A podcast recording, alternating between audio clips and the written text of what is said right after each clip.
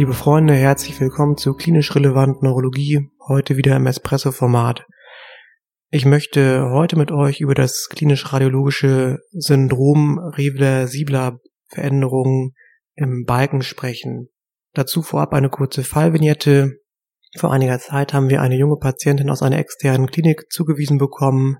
Die Patientin befand sich dort seit einigen Tagen wegen schwerer anhaltender Kopfschmerzen und Fieber wurde dort dann neurologisch konsiliarisch gesehen und letztlich in unsere Klinik weitergeleitet.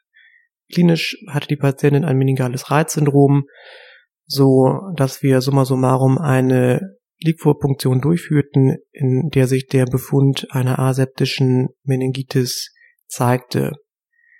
Die Patientin wurde wie üblich zunächst antiviral kalkuliert behandelt, entwickelte aber in den nächsten Tagen ein sogenanntes ähm, Psychosyndrom, war agitiert, unruhig, phasenweise richtig delirant, so dass wir die Diagnostik im Verlauf um ein MRT des Kopfes ergänzten.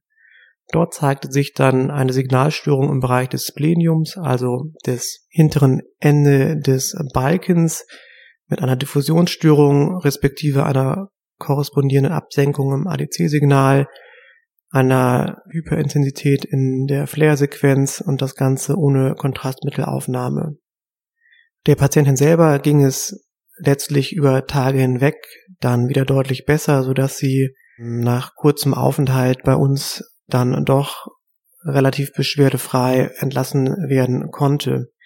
Der MRT-Befund hat mich aber beschäftigt, so dass wir hier nochmal etwas tiefer gegraben haben. Persistierende Befunde mit Bezug zum Corpus callosum, also zum Balken, und zudem gehört hier nun auch das Plenium, sind in der Literatur hinlänglich beschrieben und haben ganz, ganz unterschiedliche Ursachen.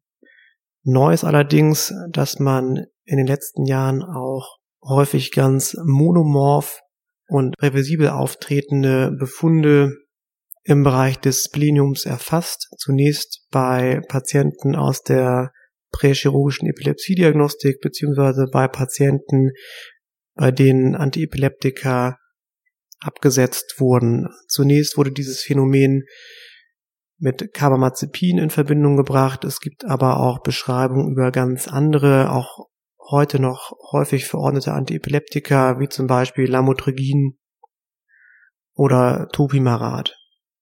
Im Verlauf der letzten Jahre wurden dann weitere Ursachen mit diesem Phänomen in Verbindung gebracht. Das waren schwere Elektrolytstörungen oder Störungen des Glukosestoffwechsels.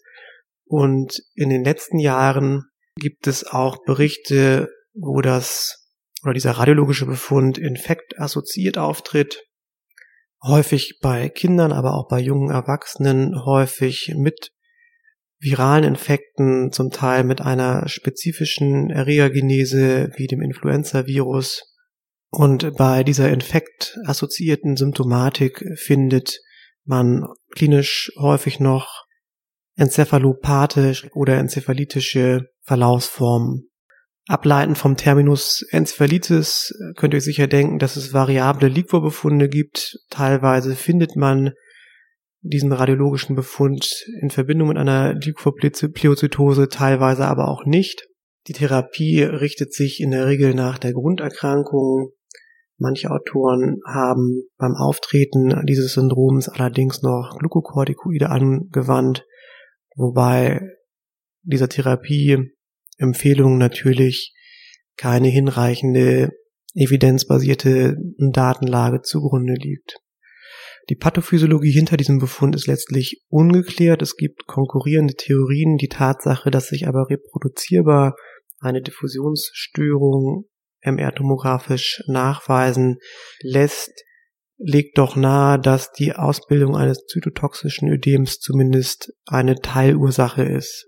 Der Überbegriff für solche klinisch-radiologischen Syndrome wären dann Akronyme, zu Deutsch Restless oder wenn das Ganze in Verbindung mit Infekten und Hirnfunktionsstörungen auftritt, MERS.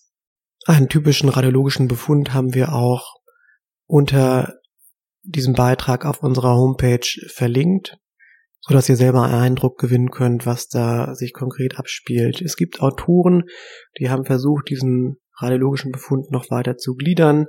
Man spricht dann vom Restless oder MERS Typ 1, wenn diese Läsionen exklusiv auf das Splenium begrenzt sind, wenn sich additive Befunde in subkortikalen Strukturen finden, würde man das dem Typ 2 zuordnen.